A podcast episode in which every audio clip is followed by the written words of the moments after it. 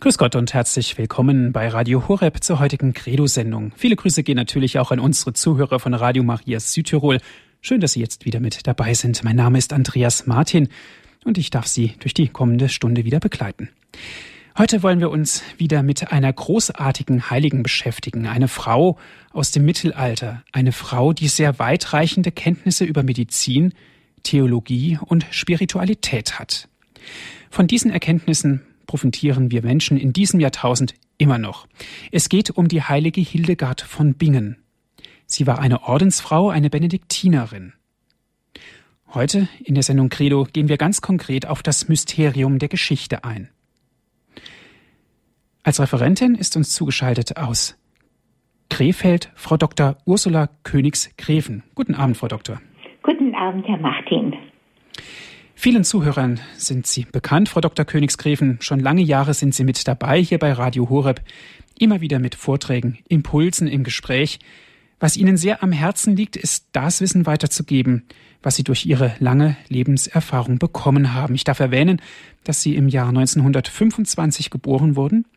Und jeder weiß, dass in dieser Zeit zwischen 1925 bis in das heutige Jahr, in das heutige Jahrtausend, auch schwere Zeiten Sie und uns alle heimgesucht haben. Lang, lange, lange Zeit waren sie tätig im Schloss Graheim, in der Begegnungsstätte für Ehepaare und Familien. Sie waren Studienrätin an verschiedenen Gymnasien in Krefeld und auch lange Zeit in der geistlichen Bibelschule Niederrhein tätig. Frau Dr. Königsgräfen, heute geht es ja um das Mysterium der Geschichte. Aber bevor wir damit starten, bitte ich Sie, einen kurzen Rückblick auf die letzten Sendungen zu geben. Ja, sehr gerne. Ja, liebe Hörerinnen und Hörer, ich habe dann doch gedacht, es waren jetzt drei Sendungen, die wir gesendet haben zu verschiedenen Aspekten der Hildegard von Bingen. Und da möchte ich doch so ganz kurz einmal etwas noch den Faden finden. Wir hatten das, die erste Sendung mit der Überschriebenheit wie sie alle waren, Hildegard von Bingen und die göttliche Offenbarung, aber darunter die Posaune Gottes tönt, wisse die Wege. Und wir hörten eine Einladung und hörten vom Werk Zivias, wisse die Wege. Hildegard wurde die Posaune Gottes genannt, weil sie laut hörbar verkündete. Und wir betrachteten in diesen ersten Ausführungen das Zeitgeschehen zu Hildegards Lebzeiten, wie die Kämpfe zwischen weltlichen und geistlichen Machtstreben.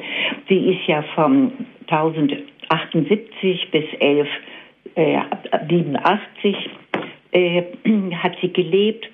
Und es waren also Machtstreben da zwischen den Fürsten, den Städten. Zu ihrer Zeit trennten sich leider die orthodoxe und die katholische Kirche. Es entstanden auf der anderen Seite viele Zisterzienserklöster, eine sehr bewegte Zeit. Und dann haben wir das mit dem Leben und der menschlichen Entwicklung von ihr und den Verkündigungsauftrag von Gott, als sie die 40 überschritten hatte, beschäftigt. Der zweite Vortrag war das Mysterium der göttlichen Offenbarung und das Mysterium des Gottes des Dreieinigen. Wir hörten von dem Buch Skivias der göttlichen Offenbarung in seinen drei Teilen, in denen die Visionen ihrer Schau sehr genau beschrieben werden. Alles ist ausgefüllt durch die göttliche Lichtgestalt des Schöpfers des Ganzen. Und zu ihm kommt der Mensch nur durch Gottes Furcht und Demut. Nur durch diese beiden Haltungen ist es möglich, die Offenbarungen zu empfangen.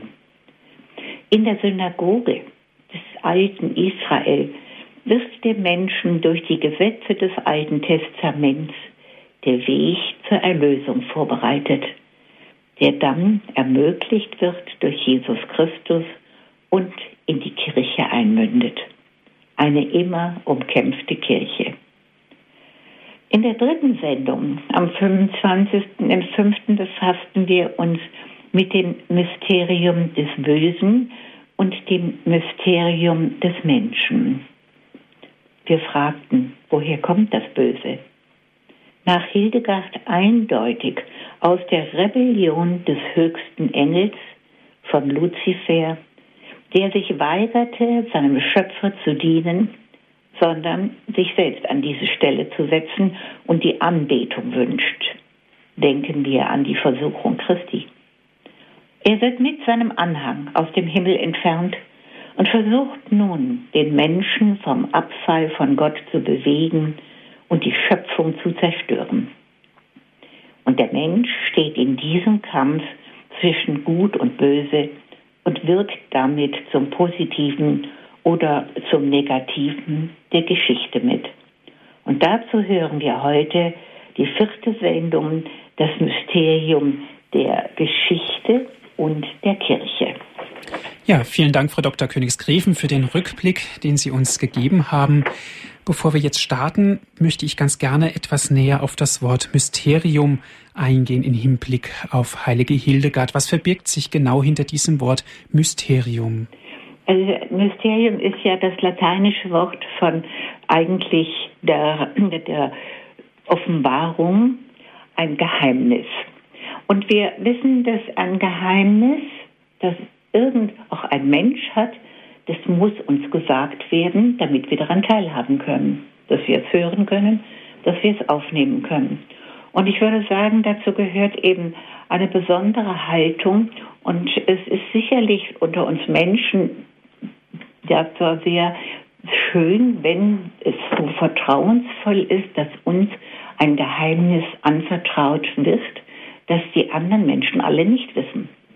Und Gott hat auch seine großen Geheimnisse und diese Geheimnisse werden von ihm dann gewünscht, dass wir, die Menschen, sie auch erfahren und auch in der richtigen Form, wie wir gesagt haben, durch Demut und durch Mensch, äh, durch die Gottesfurcht in der richtigen Form annehmen. Also ein Mysterium ist etwas Geheimnisvolles. Man kann es eigentlich nicht aus sich selber wissen, sondern es muss einem mitgeteilt werden. Und hier geht es darum, Gott hat Hildegard von Bingen viele Geheimnisse anvertraut. Herzlichen Dank, liebe Zuhörer. Das Mysterium der Geschichte, darum geht es heute in der Sendung Credo hier bei Radio Horeb. Aus Krefeld ist uns zugeschaltet Frau Dr. Ursula Königs-Greven. Ja, liebe Hörerinnen und Hörer, also das Mysterium der Geschichte, das, was wir nun uns näher anschauen werden nach den Offenbarungen der heiligen Hildegard, festgelegt im Werk, Hauptwerk Skivias aber auch in den anderen dazugehörigen Werken, die ich jetzt alle nicht so anführen kann. Aber wir fragen heute, was ist Ziel und Sinn der Menschheitsgeschichte? Es gibt Schreibungen geschichtlicher Vorgänge und kurzfristige Zusammenhänge können geahnt werden. Aber vieles bleibt im Ungewissen. Ein Ziel und Sinn kann man nicht aus ihnen ablesen, wenn sie auch sehr interessant sind und der Mensch gerne im Buch der Geschichte blättert. Die heilige Hildegard aber hat weder die antike noch die zeitgenössische Historienliteratur gelesen. Ihre Offenbarung war nur auf das Ziel und Sinn der Menschheitsgeschichte gerichtet. In der vorletzten Vision des Buches Scivias lesen wir, Zitat, und ich hörte eine Stimme vom Himmel herab zu mir sprechen über fünf unbändige wilde Sturmläufe zeitgebundener Herrschaftssysteme. Alles, was auf Erden ist, drängt auf sein Ende zu. So steht es mit der Welt, dass sie im sich Erschöpfen ihrer Kräfte existierend sich ihrem Untergang zuneigt von vielen Drangsalen und Schlägen niedergedrückt. Und doch gibt es eine Zukunft. In der letzten Vision heißt es, diese mysterienhaften Geschehnisse im Ablauf der Menschheitsgeschichte deuten auf die letzten Zeiten hin, in welchen die zeithaften Zeiten verwandelt werden in die Ewigkeit jenes schimmernden Glanzes, der ohne Ende ist. Die heilige Hildegard sieht die Geschichte in der Perspektive der göttlichen Offenbarung und ist gewiss, dass der Mensch seinen eigenen Ort der Geschichte nur wahrhaft erkennen kann und gerecht werden kann unter diesem Aspekt, also durch die Heilige Schrift und die Vätertheologie. Die Welt steht im letzten Säkulum des göttlichen Heilshandelns vor der Vollzahl der Zeiten und dem jüngsten Tag. Sie schreibt, ich lese vor, jetzt wankt der katholische Glaube in den Völkern und das Evangelium hat eben diesen Menschen hinkt ja die kühnsten Schriftwerke, welche bewährteste Lehrmeister mit vielem Eifer aus voller Überzeugung ausgearbeitet haben. Sie gehen unter in schmählichem Überdruss. Und die Lebensspeise der göttlichen heiligen Schriften ist schon lau geworden. Daher rede ich jetzt über die heiligen Schriften durch einen Menschen, der nicht aus sich selbst den Mund auftut, der nicht von einem irdischen Lehrmeister unterrichtet worden ist, sondern ich, der ich bin, sage durch ihn neu Verborgenes und viel Geheimnisvolles, das bis jetzt in den Schriftwerken übersehen lag, wie ein Mensch tut, der sich zuerst einen Lehm bereitet und danach aus ihm die jeweiligen Formen nach seinem Willen bildet. Da die Zeiten auf die Ankunft des Antichrist zueilen, werden die Verantwortlichen in der Kirche aufgerufen, diese Gottesbotschaften zu achten und zu verkünden. Das ist also ein Text, den sie als Diktat bekommen hat von ihrer göttlichen Stimme. Also etwas, was wir so nicht wissen können, aber was vor allem jetzt schon zeigt, dass vieles von den heiligen Schriften verloren gegangen ist oder lau geworden ist und dass Gott meint, er müsste wieder einen neuen Impuls geben und der Kirche die Aufgabe zuteilen, diese Botschaften von ihm neu zu achten und zu verkündigen. In der Schau der heiligen Hildegard ist also Geschichte, das auf der Bühne der irdischen Raumzeitlichkeit und Biosphäre im Leben der jeweiligen Menschen sich abspielende Drama der Auseinandersetzung Gottes mit seinem Widersacher. Und das Drama wird abgeschlossen, wenn der Widersacher endgültig ausgeschaltet wird und Gott seine letzten Zielsetzungen erreicht hat. Die Menschheitsgeschichte ist also kein eigengesetzlicher Ablauf von aufeinander und auseinander folgenden Ereignissen, Zwei starke Willensmächte wirken in sie hinein. Ein Ringen um den Menschen, der seinerseits selbst mit Vernunft und Willen ausgerüstet über die ihm anvertraute Erde wandert. Die Menschheitsgeschichte ist tatsächlich ein Drama mit eröffnendem Vorspiel, sich entwickelndem Konflikt den Fortgang bestimmenden besonderen Ereignissen zum Höhepunkt sich steigernder Spannung und einem endgültigen Abschluss.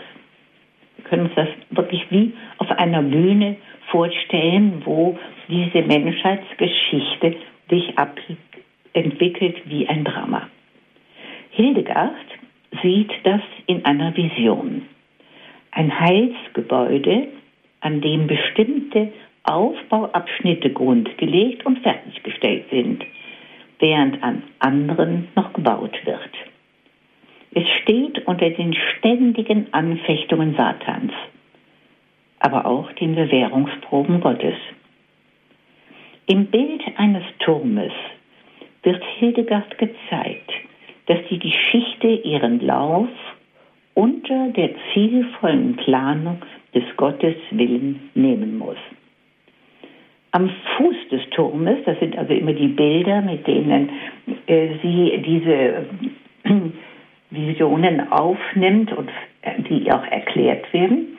Am Fuß des Turmes des göttlichen Geschichtsratschlusses sah die heilige Hildegard sieben edel gekleidete Gestalten stehen.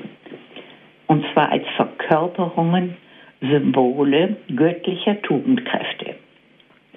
Nur wer auf den Ruf dieser Gotteskräfte achtet und ihnen sein Leben öffnet, kann in innerer Bereitschaft den Geschichtsweg mitgehen, auf den Gott ihn führen will. Es ist die Liebe zum Himmlischen, die Zucht, die Schamhaftigkeit, die Barmherzigkeit, die siegreiche Kraft, die Geduld und das Seufzen in der Kreuzesnachfolge.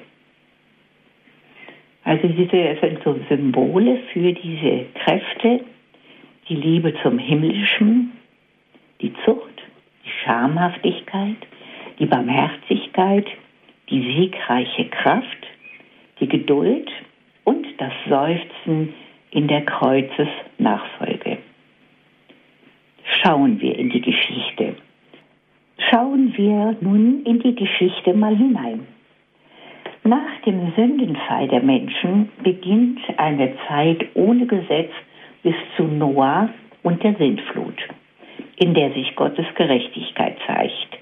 In Noah wurde, sagt Gott, durch meine mahnende Ermahnung des Heiligen Geistes die Erkenntnis der zwiefachen Wahlmöglichkeit vorgehalten, nämlich das Böse zu verschmähen und das Gute zu lieben. Das Böse würde in den Untergang führen. Mit Abraham beginnt ein neuer Akt. Gott spricht mit dem Menschen. Erst ein Mensch, dann ein Volk. Das Bundesvolk mit Moses und seinen Gesetzesordnungen. Dann kommt die Vorbereitung auf die Geburt des Gottessohnes im Verborgenen der Propheten, bis die Zeit erfüllt war. Jesus Christus als Erlöser der Menschheit. Die Menschwerdung des ewigen Sohnes Gottes wird wirksam in dem geschichtlichen Jesus von Nazareth.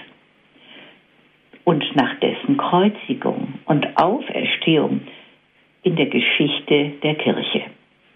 Auch sie ist ein göttliches Mysterium. Die Fleischwerdung des Sohnes ist als kühnstes Instrument der neuen Gnade in die Welt gestellt. Gott sagt, ich wollte, dass mein eingeborener Fleisch von der Jungfrau annehme, doch ich wollte ihn nicht senden, bevor nicht all dies, die Geschichte der Menschheit und des jüdischen Volkes, vorher geschehen wäre damit alle Gerechtigkeit in ihm bewiesen und alle Ungerechtigkeit in ihm zu Fall gebracht würde. So kam mein Sohn gleichsam zu jener Zeit der Welt, da der Tag sich nach der neunten Stunde schon zum Abend neigt, nämlich da die höchste Kraftwirkung Gottes in dieser Welt sich schon zurückzieht und eisiger Todesschauer heraufzuziehen beginnt, so dass mein Sohn in die Welt eingegangen ist, da die Welt schon zum Untergang eilt. Es ist also so ein Diktat, wie Hildegard das gehört hat, wie Gott sein Wirken erklärt.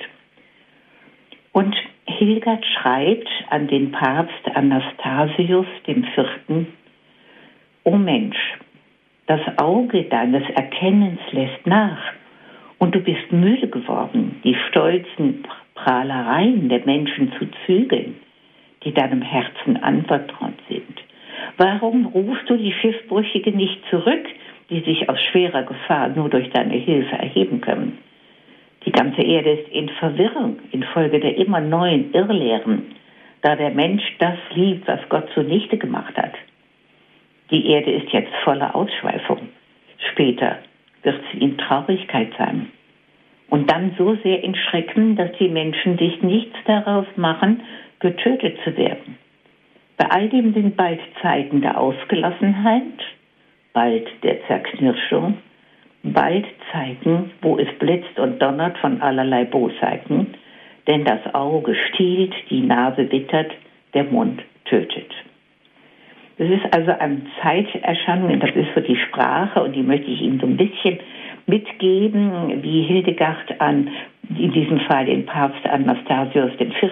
schreibt, wo eben sie ausdrückt, wie unzufrieden Gott über den Zustand der Erde ist, wo neue Irrlehren sind, das waren auch die Katterer, es waren äh, an viel Streitigkeiten und viel Dinge da, eben die auch die Menschen erschreckten und so weiter. Und sie sagt, also all diesen Menschen, mit denen sie im Briefwechsel stand, seien es äh, Ordensleute, seien es Menschen der offiziellen Kirche oder der, der Herrschaft in Deutschland, die Vertreter der Kirche haben die Pflicht, zur Buße zu rufen und Gottes Gnade anzubieten, die Menschen auf den Weg des Gottesgehorsams zu weisen. Denn im Laufe des Weltendramas, was wir so auf dieser Bühne des Lebens sehen, drängt Gottes Plan auf das Auftreten des Antichrist, seine Beseitigung und schließlich die große Wende durch die Erscheinung Christi am jüngsten Tage, wenn er als Richter und Erneuerer kommt. Hildegard hört den Ruf Christi an seine Jünger und an seine Kirche. Jesus sagt, oder Christus, ich, der ich die Welt verlassend zum Vater aufgestiegen bin, werde wiederkommen, um die Welt zu richten und sie in den Zustand unerschütterlicher Stabilität zu versetzen, sodass sie nie mehr durch den Sturzfall der Zeiten zerrüttelt wird. Die Vision zeigt, durch eine plötzliche und unerwartete Erschütterung werden an diesem Ende die Elemente aus ihrer Bindung gelöst. Alles Geschaffene kommt in Bewegung, Feuer bricht aus, die Luft löst sich auf, Wasser strömt über, Erde zerfällt, Blitze zucken, Donner dröhnen, Berge zerreißen, Wälder sinken um. Und was in der Luft oder im Wasser oder auf der Erde lebt und sterblich ist, haucht das Leben aus. Denn Feuer wird die ganze Luft durchwirbeln und Wasser die ganze Erde überfluten. Und so wird alles gereinigt, sodass was auch immer in dieser Welt am Hässlichen existiert, so verschwindet, als wäre es nie gewesen, so wie Salz zerfließt, wenn es ins Wasser geworfen wird. Nach dem Empfang des göttlichen Befehles aufzuerstehen, werden die Gebeine der Toten, wo sie auch sein mögen, an ihrem Ort wie in einem Augenaufschlag wieder zusammengebracht und mit Fleisch bekleidet. Das Plötzliche im Handeln Gottes und sein Festhalten an der Substanz seiner Schöpfung ist für uns kaum begreifbar. Die Auferweckung zum Gericht geschieht in Leibhaftigkeit, in der Bekleidung mit den Elementen der ersten Schöpfung. Sie, die durch die Sünden der Menschen verunreinigt wurden, haben Anteil an dem Erlösungsgeschehen. Und dann wird in der Klarheit des ewigen Lichtes der Sohn Gottes kommen, erkennbar in seiner Menschlichkeit und in den Zeichen seiner Passion, die er für das Heil des Menschengeschlechtes litt. Und umgeben vom Heer der Engel wird er das Menschengeschlecht richten, denn der Vater übergab ihm das Gericht, damit er, der sich selbst sichtbar in dieser Welt bewegt hatte, über alles Sichtbare in dieser Welt sein Urteil fälle. Da er selbst immer mit dem Vater in der Göttlichkeit eins bleibt, von der Mutter aber das Menschsein empfing, demgemäß er Mensch ist, empfing er auch vom Vater, dass alle Kreatur ihn als Sohn Gottes erspür, wie auch alle Kreatur in der ihr von Gott an erschaffenen Gestalt existiert. Und darum werden auch vom Sohn alle Werke beurteilt, welche Würde oder welcher Mangel ihnen zukomme und danach, wie sie einzuordnen sind. So gibt er ihnen den Platz. Weil er selbst betastbar und sichtbar als Mensch in dieser Welt gewesen ist, beurteilt er auch alles, was es in der Welt gibt, gerechterweise, nämlich als in seinem Richteramt zu fürchtender für die Ungerechten, aber als liebenswert für die Gerechten. Und so richtet er über sie, sodass auch die Elemente spüren, wie sie dadurch gereinigt werden. Wenn das Gericht abgeschlossen ist, dann hören das Wüten der Elemente, die Blitz, Donner und Sturmwetter auf. Alles Hinfällige, Unvergängliche zerfällt, kommt nie wieder. Wunderbare Ruhe und Stille ist eingezogen, wie Gott es wollte. Und vor den Augen der heiligen Hildegard erscheint das Bild der gereinigten Elemente in der neuen Schöpfung leuchten in äußerster Klarheit und Schönheit, befreit von aller ihnen früher anhaftenden Schwärze und Beschmutzung. Feuer schimmert ohne Brandglut wie Morgenröte, Luft strahlt in reinster Helle ohne Dunst, Wasser durchsichtig und still, steht es ohne Überlauf und Überschwall. Erde zeigt sich in voller Kraft und Ebenmaß ohne jegliche Gebrechlichkeit und Missgestalt. Sie alle sind verwandelt, voller Ruhe, voller Schönheit. Es gibt nicht mehr Tag und Nacht, denn es ist nun ein nie aufhörender Tag. Et finitum est, es ist beendet. So erstmals diese Ausführungen über die Geschichte. Ja, wir haben jetzt diese letzten Gedanken die äh, Hildegard oder die ich aus ihren Büchern jetzt genommen habe. Es wäre noch vieles zu sagen. Aber das Mysterium der Kirche. Und sie schreibt, der Mensch ist erlösungsbedürftig. Erlösungsbedürftig ist der Mensch, weil er ein von Gott abgefallen ist. Gott entfremdetes und dadurch zu Schaden gekommenes Gottesgeschöpf ist. Hildegard wird offenbart. Der in Sünde geborene Mensch kann den im Sündenstand existierenden Mitmenschen nicht vom Todesverderben befreien. Deshalb kam mein Sohn, der ohne Sünde ist, und entriss nach seinem Sieg über die Todesmacht den Menschen barmherzig der Todesverfallenheit. Zum himmlischen Licht zurückgeführt wird der Mensch indem er der von Gott gestifteten Kirche, dem neuen Volk Gottes, dem geheimnisvollen Leibe Christi eingegliedert wird. Darauf zielt alles Gottes Handeln im Ablauf dieser Weltzeit. Selbstverständlich hat die Kirche, wie Hildegard sie schaut, auch ihre irdische, leibhaftige Gestalt wie ja auch das inkarnate, inkarnierte ewige Wort Jesus Christus seine menschliche Leichtlichkeit als sichtbare Gestalt hatte. Aber das Wesen der Kirche kann von der sichtbaren Gestalt nicht beurteilt oder ergründet werden. Immer wieder kann der kritische Blick, der blind ist für das Heilshandeln in der Kirche, Anstoß nehmen an den Fehlern und Schwächen der äußeren Kirchengestalt. Alles kann in Wahrheit erst sichtbar werden, wenn jeder einzelne der Gerechten zu den Söhnen des Lichtes gelangt ist. Außerdem sah die heilige Hildegard die Kirche immer von den Anstürmen des Bösen nicht nur bedroht, sondern auch getroffen.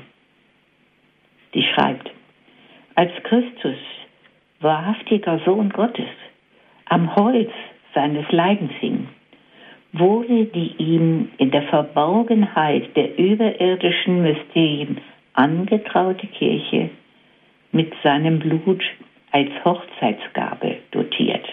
Sie selbst, die Kirche, weist ja auch darauf hin, da sie ständig zum Altare tretend ihre Hochzeitsgabe sich wieder ausbittet in der Eucharistie.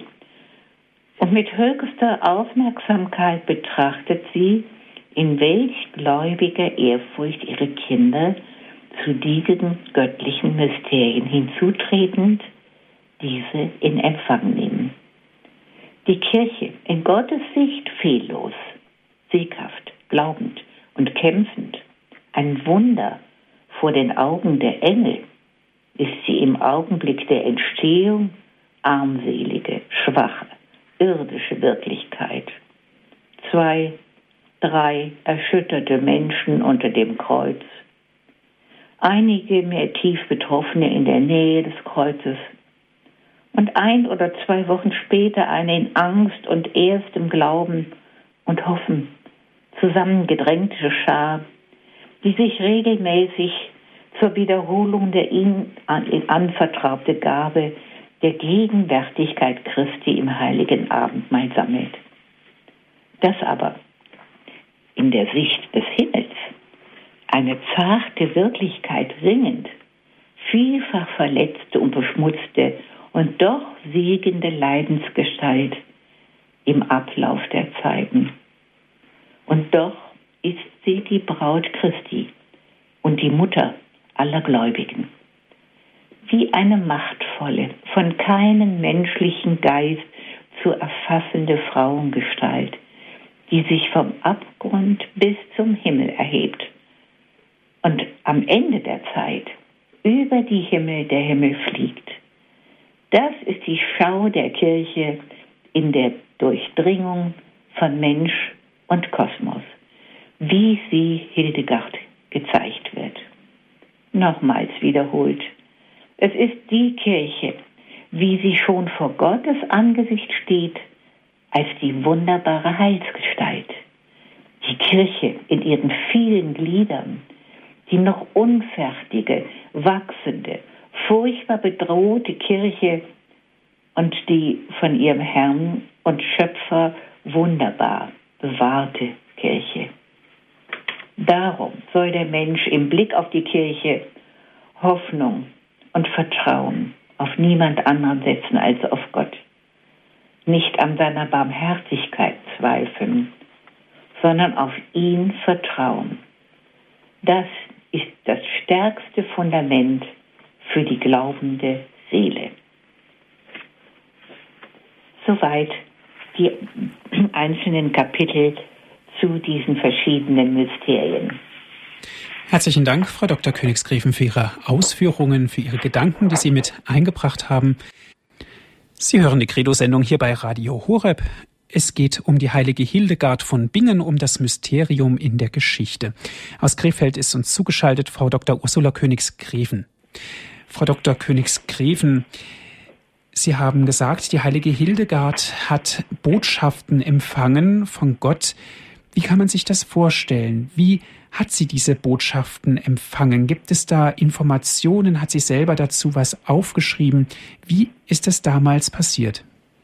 Ja, sie hat äh, da, diese, weil sie da auch immer mal nachgefragt wurde und auch in ihren Büchern hat sie das aufgeschrieben.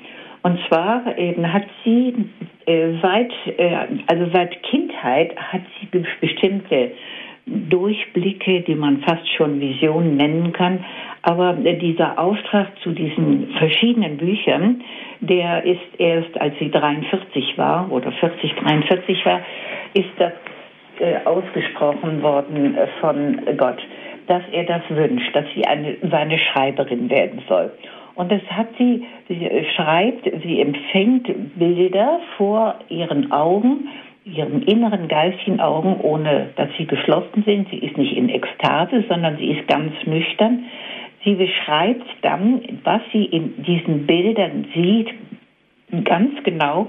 Und die Mönche, die ihr zur Seite standen, haben da auch sehr, sehr schöne ähm, Bildtafeln gemacht Und aber eben sie und sie beschreibt jede Einzelheit dann ganz genau, um dann eine innere Stimme zu hören, die von ihr fordert, ganz äh, also die Erklärung gibt zu dem, was mit den Bildern gemeint ist.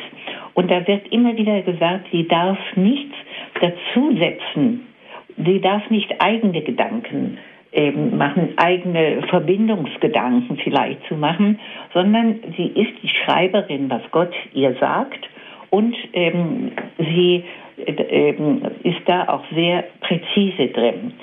Es wird zwar in einem neuen Buch, von, auf das wir nochmal kommen, äh, werden diese Dinge alle genau untersucht und da ist natürlich von manchen äh, Autoren andere Ansichten oder es sind auch einige Dinge wohl mal verändert worden oder so.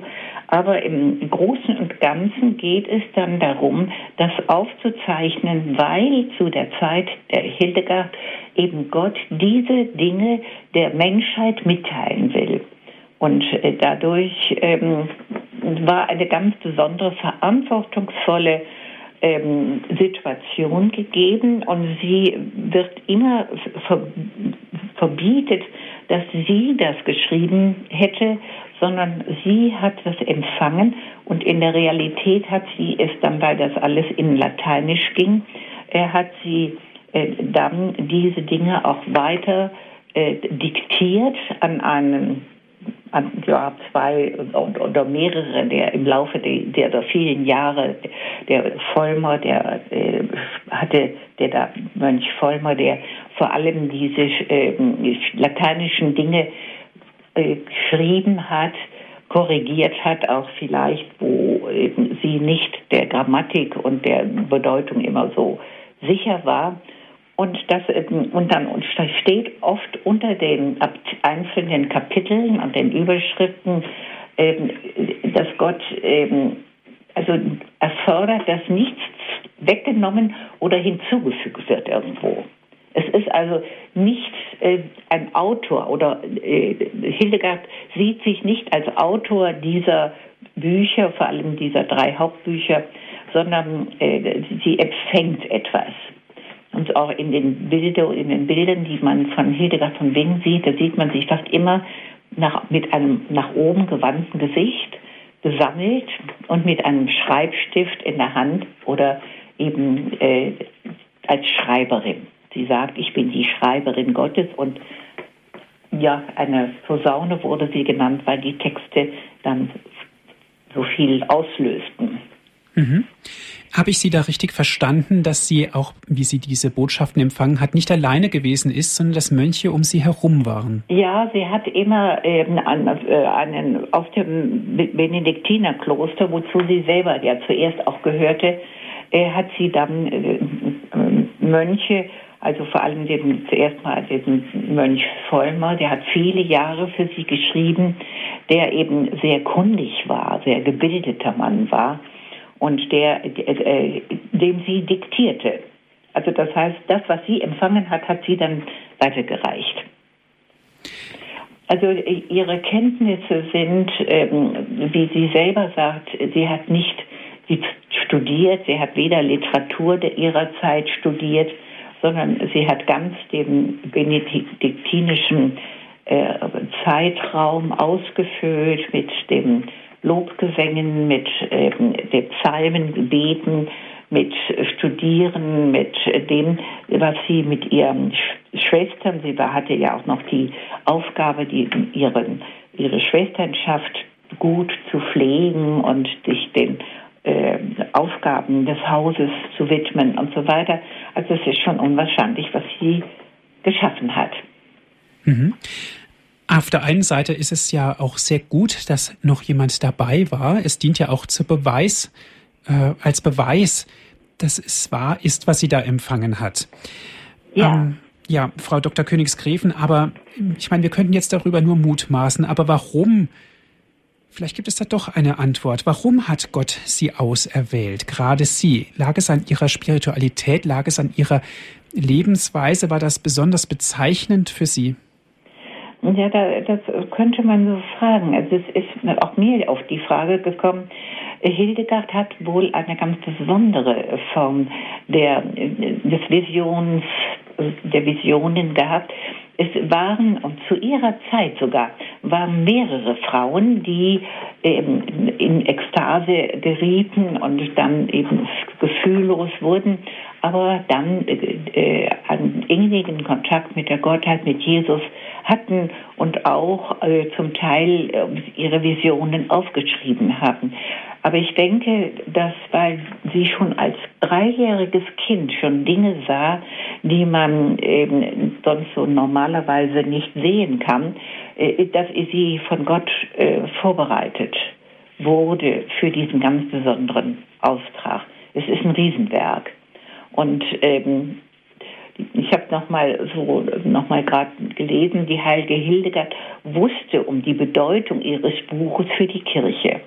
Und sie hat ja auch zur damaligen Zeit war Papst Eugen der Fünfte, glaube ich, nach Fertigstellung die Verbreitung zu besorgen in Gebeten. Und ähm, die Theologe, der, der Papst hat wohl äh, ihre Auftrag anerkannt und hat auch das Werk, hat auch Leute hingeschickt zu ihr, um sie zu überprüfen. Aber ich mache mir auch so Gedanken, äh, Herr Martin, erst in unserem Jahrhundert, nach einigen Vorarbeiten im vorigen, wurde die Aufmerksamkeit wieder so auf die Gestalt der Heiligen Hildegard gelenkt. Und immer deutlicher tritt hervor, wenn auch noch manchmal aus dem Geist der zu Ende gehenden Neuzeit geduldet, gedeutet als fremdartig, eigenartig, prophetische Deuterung die, der Wege Gottes mit seiner Schöpfung. Das ist, ich denke, es ist einfach ein ganz großer Auftrag. Und was mich jetzt auch so äh, fasziniert hat, als ich das äh, an der ein Buch äh, ja geschenkt bekommen oder für mir erstmal in die Hand bekommen habe. Hildegard von Bingen, Prophetin durch die Zeiten, zum 900. Geburtstag im Vorjahr äh, erschienen. Da äh, schreibt die jetzige Äbtissin Edeltraut Forster zu diesem Werk Hildegards Botschaft vom Menschen, der nur in seiner Hinordnung auf den Schöpfergott und in seiner ehrfürchtigen Zuwendung zum Mitmenschen und zum Mitgeschöpf, also in seiner Ganzheit, gedacht werden kann, ist ebenso alt wie neu. Insofern sprengt sie die Grenzen der Zeit und macht Hildegard zur Prophetin durch die Zeiten. Hildegard ruft uns auf, die Verantwortung für unser Leben und unsere Welt ganz bewusst wahrzunehmen.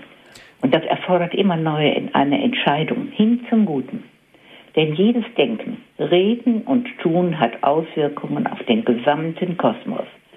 Ist solch entschiedenes und verantwort, verantwortetes Handeln im Dialog mit dem Schöpfer nicht das, was unsere verwundete Welt wieder heilen könnte. Mhm. Frau ja. Dr. Königsgräfen, dann ist es natürlich auch klar, dass die Lehre in Anführungszeichen gesprochen der heiligen Hildegard auch so aktuell wie noch nie ist und auch aktuell bleibt, eben aus diesem Grunde. Ja, und das fasziniert mich auch, also seit eigentlich meiner Mädchenzeit, dass ich einfach spüre, dass da eben, wo heute eine solche Zerrissenheit ist in der Wissenschaft, wo äh, kein Mensch mehr richtig überschauen kann, was das Hin und Soll äh, der, der Arbeit und des Menschen und der Erde und des Kosmos, wohin das führen soll, mhm. wo, woher das Böse kommt und, wo, und all diese Dinge, dass wir in der heutigen Zeit, in unserer sehr gefährdeten Zeit, dieses Werk bekommen und weil es auch aus dem, äh, aus dem Lateinischen übersetzt worden ist, erst seit 1925 das erste Buch jetzt übersetzt worden ist in unsere Zeit, so denke ich, es ist ein ganz wichtiges, wichtiger Auftrag der Hildegard in ihren vielen Büchern. Ich habe hier nur einen ganz kleinen Durchschnitt äh, gefunden durch ähm, das Riesenwerk von ja. ihr. Ja, Frau Dr. Königsgräfen, eine anonyme Hörerin wartet schon eine ganz lange Zeit oh ja. in der Leitung. Guten Abend. Ja, guten Abend. Ich möchte nur gerne wissen, die, äh, wie die sieben Tugenden heißen, äh, die man braucht, um durch die Zeit oder durch die Geschichte zu kommen. Ja, das müsste ich dann ähm, mal gucken, ob ich das gerade in meinem nochmal finde. Das sind die sieben Tugenden, die Sie genannt haben, auch in Ihrem Vortrag. Mhm. Ja.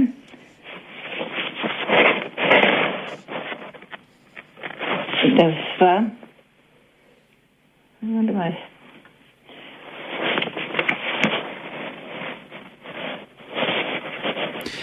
Es wird ja der, das Bild eines Turmes da gezeigt. Ja.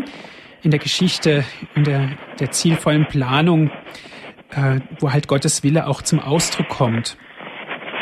Ja, jetzt habe ich natürlich meine Blätter auch ein bisschen anders liegen. Ja, Hildegard hat sieben edel gekleidete Gestalten stehen gesehen. Ja. Verkörperung göttlicher Tugendkräfte. Nur wer auf dem Ruf dieser Gotteskräfte achtet und ihnen sein Leben öffnet, kann sich innere Bereitschaft der Geschichtsweg, des Geschichtsweges mitgehen. Und mit ihm ist natürlich dann auch Gott. Ja, ich glaube, ich habe es jetzt gefunden. Es ist die Liebe zum Himmlischen, die Zucht, die Schamhaftigkeit, die Barmherzigkeit, die siegreiche Kraft, die Geduld und das Seufzen in der Kreuzesnachfolge. Ja, vielen Dank. Ja, Ja, da kann man Ja. wirklich sehr drüber nachdenken, auch für unsere heutige Zeit. ja, ja. Nicht, das waren also diese Gotteskräfte, die eben in diesen Gestalten da dargestellt wurden. Jetzt habe ich es gefunden. Ja, herzlichen Dank für Ihren Anruf. Ja, Frau Dr. Königsgräfen, gerade diese sieben Tugenden, die Sie genannt haben, sind eigentlich auch sehr aktuell. Ja, wenn man also in die heutige Zeit schaut, Schamhaftigkeit und so weiter, wie oft wird auch gerade das so vernachlässigt und wie wichtig ist es, diese Tugend doch einzuhalten, auch in Hinblick auf unsere heutige Jugend. ja. Ja, das ist also äh, äh, wirklich, es ähm, ist so vieles äh, da nicht mehr richtig. Und ich dachte auch, die Barmherzigkeit, das ist ja auch die äh, von der Schwester Faustina. Nicht, dass er- die nochmal, Faustina hat nochmal von Gott den Hinweis bekommen, an seine Barmherzigkeit zu glauben. Und ich habe auch gedacht, diese, die siegreiche Kraft, die siegreiche Kraft, das ist Über, Überwindung irgendwo. Und ähm, das, die Geduld die Schamhaftigkeit, ich würde sagen, eben, wir haben schon eine, noch eine Schamhaftigkeit, aber sehr, äh, sehr verhalten und, und sagen wir mal nur in unserem, nicht im Äußerlichen ist die Schamhaftigkeit sehr äh, zurückgegangen, aber die Schamhaftigkeit der, dem Bösen gegenüber ist, die ist sehr stark, dass das äh, sich äh, mit Mühe immer nur rauszukommen ist, was alles an Ungutem in einem Menschen steckt. Wenn wir an sich diese ganzen äh, Dinge, die heute da sind und verhandelt werden mit einer ähm, Schamlosigkeit, könnte man sagen. Und wo, also, sind wir genau auf der Gegenseite. Habe ich mich da klar ausgedrückt? Ja, natürlich, Nein, Frau Dr. meine, ich meine jetzt, wenn, wenn Leute, wenn es entdeckt wird in Menschen, wie, wie dann äh, die, darüber Gericht gesessen wird. Und das also mit großer Schamlosigkeit dann alles herausgezogen wird. Es ist also aber auf der anderen Seite äh, ist einfach die Verführung und diese ähm, ja zum Verführung zum scheinbar äh, leichteren, zum zum attraktivsein und so weiter. Äh, das wird alles heute so dargestellt und hat schlimme Folgen. Mhm. Wenn man diese Tugenden ernst nimmt, fällt mir auf, Frau Dr. Königsgräfen, sie, sie münden alle in eine Richtung, und zwar in die Tugend aller Tugenden. Das ist nach meiner Auffassung die Barmherzigkeit. Ja. Ja, die, vor allem die Barmherzigkeit, die Gott mit uns Menschen hat. Ich dachte auch so, diese Darstellung, wie die Kirche da gesehen wird, es ist wirklich eine schwache Kirche. Es ist oft, äh, es ist vieles, äh, aber Gott ist eben so barmherzig mit uns, dass wir, wenn wir etwas bereuen, wenn uns etwas leid tut, wenn wir dann zur Beichte gehen, wenn wir uns öffnen und, und die vielleicht auch Tränen weinen über das, was äh, geschehen ist, er ist die große Barmherzigkeit. Und an einer Stelle wird auch der Hildegard von Bingen gesagt, dass er unwahrscheinlich traurig ist, wenn die Menschen ihrem Leben selbst ein Ende setzen und nicht praktisch an die Barmherzigkeit Gottes mehr glauben wollen. Nicht, das ist so ein Thema, was ja auch heute unter den Menschen ist, dass sie ihr Leben nicht mehr aushalten können und es wegwerfen wollen. Leider ja, kein Ausweg mehr sehen und Kann, dann ja. ja mhm. und ähm, auch nicht wissen, dass Gott gerade diese Menschen, die so angefochten sind, ganz besonders liebt und ganz besonders auf sie hofft und hofft, dass sie die Kraft Gottes annehmen. Ja, und das, was wir machen können, wir als Christen, ist natürlich auch für diese Menschen zu beten und Ja. auch die Heiligen, auch heilige Hildegard, Ja. anzurufen. Ja, Ja, Frau Dr. Königsgräfen, herzlichen Dank. Die Sendezeit neigt sich nun langsam dem Ende zu. ja, Danke, dass Sie sich die Zeit genommen haben und uns so viel auch erklärt haben über das Leben, über die Mystik, ja, über das ganze Mysterium der heiligen Hildegard von Bingen. ja. Wollen wir hoffen, dass äh, es auch ein Echo findet in den Herzen unserer Zuhörer. Davon bin ich überzeugt. Liebe Zuhörer, herzlichen Dank, dass Sie mit dabei waren, dass Sie sich mit eingebracht haben in diese Sendung, dass Sie angerufen haben. Einen gesegneten Abend und auf Wiederhören sagt Andreas Martin.